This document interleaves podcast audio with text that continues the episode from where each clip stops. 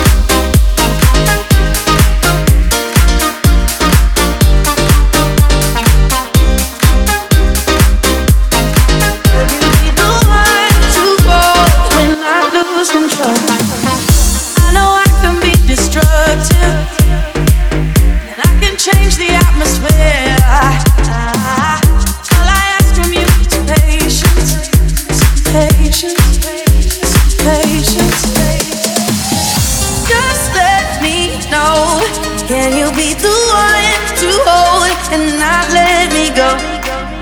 I need to know. Could you be the one to go when I lose control? When I lose control? When I lose control? When I lose control?